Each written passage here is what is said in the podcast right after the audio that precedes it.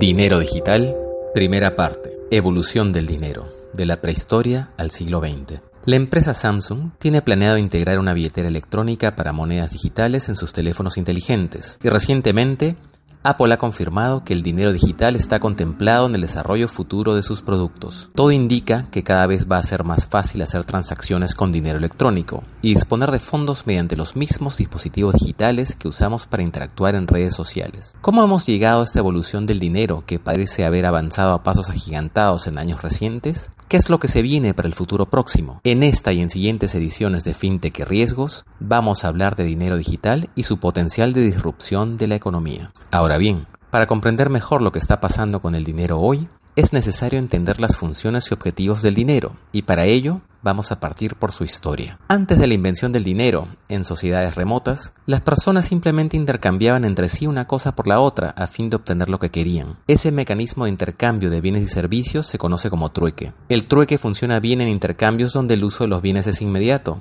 y cuando la variedad de bienes disponibles es limitada, pero se vuelve ineficiente si los bienes son perecibles o si se dificulta encontrar equivalencias entre los bienes a intercambiar. Para superar este problema, las sociedades más avanzadas inventaron el dinero, cuya primera encarnación fueron las monedas, objetos portátiles cuyo valor estaba dado por el material del cual estaban hechas y que servían como medio universal de intercambio. Las primeras monedas que se conocen tienen 5.000 años de antigüedad y se utilizaron en Mesopotamia. Las ventajas obvias de las monedas es que pueden contarse en lugar de pesarse como podría haber sido el caso de algunos bienes usados en el trueque, y que pueden ser transportadas y almacenadas sin temor a que se dañen. El uso de las monedas permitió el desarrollo del comercio y el de un sistema económico basado en códigos y reglas de negocio. Hace unos 3.000 años, los griegos desarrollaron estándares de peso, medida y material para la confección de monedas. Por razones prácticas, las monedas se fabricaban generalmente de forma circular y en metales decorativos como el oro y la plata. Después de todo, metales como el bronce o el hierro eran mucho más útiles en la confección de armas. Generalmente, los gobernantes de cada nación eran los únicos que podían autorizar y centralizar la producción de monedas para uso local,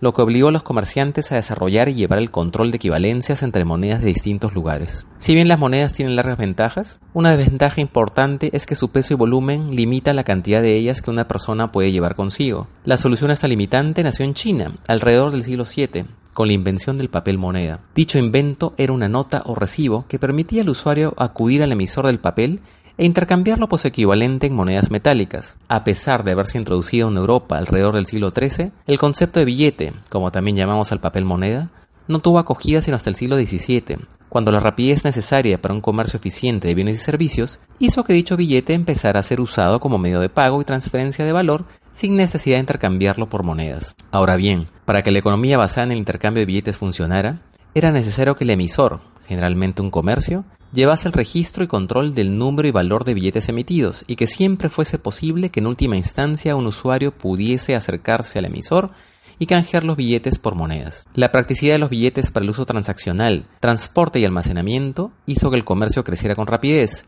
y que finalmente, entre los siglos XVIII y XIX, prácticamente reemplazara el uso de monedas de oro o plata. Sin embargo, se siguió manteniendo la premisa de que la cantidad y valor de los billetes en circulación estaban dados por un valor equivalente en metales preciosos, custodiado por el emisor del billete, que pasó de ser una entidad comercial, como por ejemplo un banco en manos de privados, a una entidad bajo control directo del gobierno respectivo. Es así como surge el concepto de banco central. Para inicios del siglo XX, la mayoría de los países había adoptado este sistema, que cambió nuevamente después de la Segunda Guerra Mundial, cuando se empezó a abandonar la convertibilidad del dinero a su equivalente en reservas de oro. Hoy en día, son muy pocos los gobiernos cuya emisión de billetes está respaldada por un valor correspondiente en oro, y más que nada, el valor del dinero está dado por la confianza en que el emisor será capaz de cumplir sus exigencias de pago y mantener su economía en marcha. Lo que les acabo de compartir es solo la primera parte de la historia del desarrollo del dinero, y aquí les he ido mencionando de manera implícita sus características, sus propiedades deseables y los usos que cumple en la economía. En próximas entregas de FinTech y riesgos, seguiremos hablando de esta interesante evolución,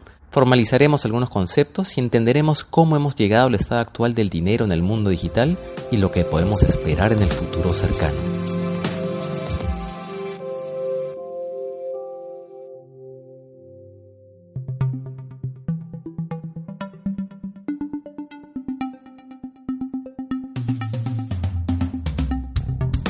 Soy Richard Ayudant, transmitiendo desde Panamá, uno de los principales centros financieros de América Latina. Gracias por escuchar y compartir una edición más de FinTech Riesgos, el espacio para que pensemos juntos sobre tecnología en servicios financieros, optimización de procesos de negocio, gestión de riesgos y otros temas cuyo análisis estoy seguro nos ayudará a tomar mejores decisiones.